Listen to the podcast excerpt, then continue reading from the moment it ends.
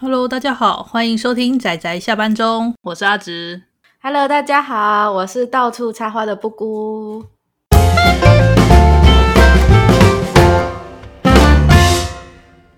大家今天看漫画了吗？今天啊，我跟布姑呢要为大家带来一部漫画作品，它的书名叫做《千年万年苹果之子》，作者是田中香。嗯，还是田中香？我个人是会念田中相，不过应该没有什么关系。OK，这部《千年万年苹果之子》它是在二零一二年到二零一四年由日本的讲堂社出版，在台湾这里是二零一四年由东立出版社代理发行，一共是三集的单行本。这部故事呢，它的背景是在一九七零年代的日本青山地区，主角是一个名为雪之城的青年。是描述这位青年，他入赘到在地的苹果世家，跟他的妻子以及那个村庄，还有那块村庄土地上所发生的一些故事。其实他比较偏向神怪，嗯，神怪吗？嗯，不过你觉得这个应该算哪类型的作品？我觉得哦，可能乡野异闻吧。乡野异闻没有。其实一开始的时候，我不会觉得它是有关神怪的东西，因为它就是很朴实的在介绍一些苹果农家的。一些知识，对，我原本看这部作品一开始的时候，我也以为他应该是到农家去种苹果的故事，但没想到看着，然后就发现，哎，怎么回事？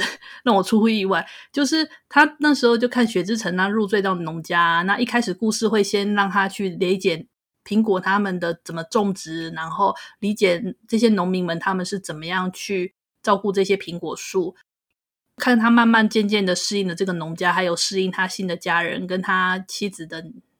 那个算娘家吗？入赘要怎么称呼啊？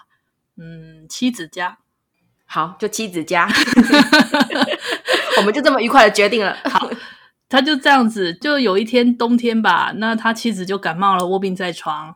结果他在那个送货的路路上吧，就在他们村庄的外围发现了一棵非常非常巨大的苹果树。最神奇的是，那个苹果树上面呢，居然还结着苹果。然后就想着说，想要给那个卧病在床的妻子吃点新鲜的水果，所以他就摘了一颗苹果，然后拿回去喂给妻子吃。结果没想到喂给妻子吃了之后，整个他家的人却脸色全部都变了。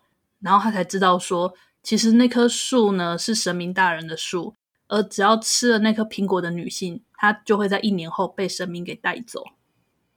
我看到这里的时候，其实会想到那个希腊神话那个冥后的故事，诶哦，你说就是那个喂给他吃石榴的那个吗？对呀，对呀，然后他就必须要变成冥王哈迪斯的妻子的那个故事。可是我觉得这有点不太一样。总之，这部作品它比较像是说，里面真的有出现那种不可思议的，像是神明的神明，他们称之为神明。但是这个说是神明，不如说你应该想成日本神道教的那种神，就是。他们有着人类所无法理解的思思想逻辑，或者是你也甚至他们不是所谓人性神，他们会给予会给予祝福，或者是给予这块土地丰收。可是相对应的，他们也会夺走你一些什么东西，就是他们有自己的逻辑跟他们自己的规则啦。所以呢，雪之城他发现说他好像闯下大祸的时候，他觉得他想要阻止这件事，然后变成说有点像是怎么样？因为雪之城他在背景设定上，他是一个孤儿，而故事从一开始就是描述雪之城他这个孤儿，他从自己的家庭中，他一直觉得自己格格不入，所以他才想着离开，所以才会入赘到现在他这妻子的家里。可是，在妻子家里这边，他慢慢的融入了，他好像觉得说，我自己找到自属于自己的地方了，可是却发现到说，他却被村庄人说，哦，已经。因为因为妻子现在已经要嫁给神明大人，所以不需要你了。他发现他的他的家要被夺走了，所以他为这件事情就开始抗争起来。这样子，我觉得这部有一个地方很棒啊，就是他这种剧情的高潮迭起，就是跟雪之城的那个心路历程息息相关。对，我觉得他一整个虽然说做到这点是好基本好作品的基本门槛，但是我觉得他特别流畅，其实这点让我蛮印象深刻的。而且这个还是这个作者第一次连载的作品。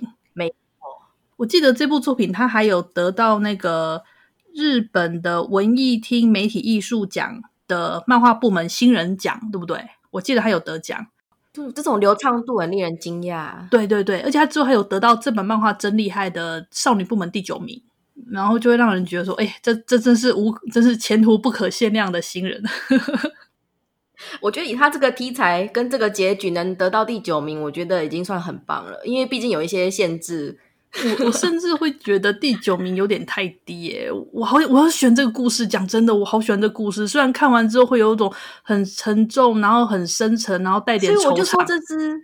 这就是它的硬体限制啊！你知道这种看起来会深沉惆怅的，本来名次就很难冲高。但是我觉得很优秀，而且他很优秀，没错。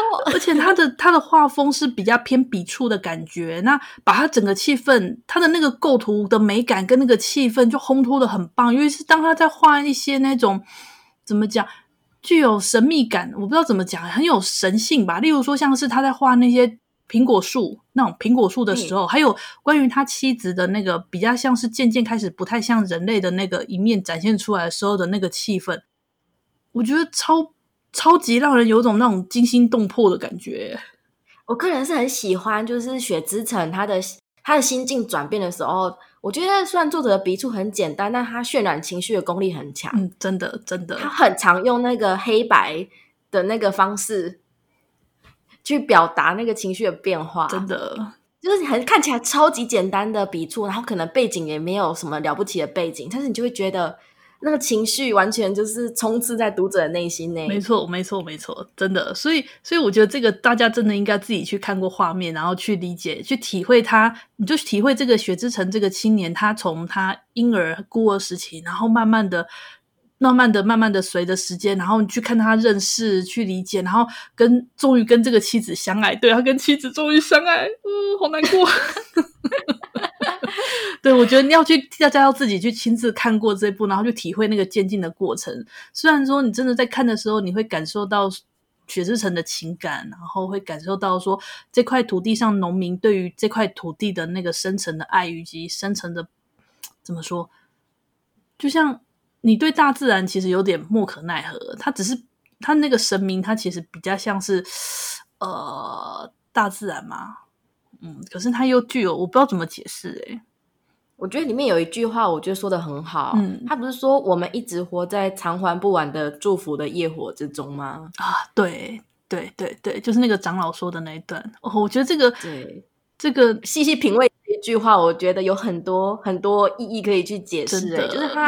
可以正着讲，那你反着用那个层面来想，我们虽然已经不求报酬，但其实我们一直活在大自然的祝福当中啊。嗯，这是一个偿还不完的。对，这真的是我们对我们亏欠这块土地，你无法偿还土地给你的恩惠。嗯，很有味道，真的很有味道，我很喜欢。嗯 唉，总之这部作品呢。在各方面表现都非常的出色，那我认为得到第九名，甚至我还觉得偏低。就是你要想那种看得很深沉、惆怅的这种，就 是对读者观感而言，就是他不能获得高名次的硬体限制啊。不管不管不管，反正我私心就是要推荐这部作品。好，大家一定要记得去看。我个人是超喜欢，就是他不是他跟他妻子之间嘛？他们描写他两个。两个人的感情是其实很朴实的，他们就彼此体贴，但让人看了真的超想结婚的。我必须要说，超想结婚了，他们已经结婚了，好吗？让人看了会有一种想结婚的感觉，就是就是这么好，这么简单朴实又这么幸福的故事。那然而最后就是好，那个大家就留不留个悬念。嗯、还有就是最第三集的那个附录番外篇吧，对对。附录番外篇也很，很棒，我哭了。对，他是他是描述雪之城的另外，就是他的母亲的视角，就是养母啦，雪之城养母的视角，讲说他捡到雪之城的故事。我觉得怎么说，真的补完了雪之城这个人吧，还有把整个故事的立从另外一个面又又再更呈现了他。哎。立体感嘛，我觉得这个故事已经不需要用立体感来形容了，它已经足够丰满了。它是在那种，它它已经火起来了，对，它是存真实存在在青山的某一个人，而且有故事的年代设定在一九七零左右，我觉得这个时间点也设定的很棒。这个时间点正好就是我们呃有汽车有电，但是手机还不普及，你只能用有线电话，有些地方甚至还没有，在属于那种还是具有淳朴的风情。的那个年代，嗯，那个感觉好像是最后的奇迹，要说奇迹吗？就是总觉得是神机，最后还会存存留的最后的那个时光了，最后的灿烂的那种感觉。嗯、对。好啦，我觉得我们稍微借这部作品稍微讲到这样就好，因为我觉得它真的是太精彩，非常非常需要自己去看去品味的一部作品。再讲下去我要哭了。真的。好啦，那我们这次就这样短短的稍微跟大家介绍一下这部《千年万年苹果之子》。那有机会的话呢，希望大家能够去找来看。那也如果可以的话，也是希望大家能够收藏一下，因为必须，那如果你回家把那个外皮的书一拆掉，你会发现它那个底下。制作的非常棒哦！你们这个当做是一个小小的彩蛋，让大家可以去找一下。这是实体书才有的福利，没错。好，我们今天的介绍就到这里啦。那希望大家会喜欢这次的作品介绍，跟大家说再见喽，拜拜，拜拜。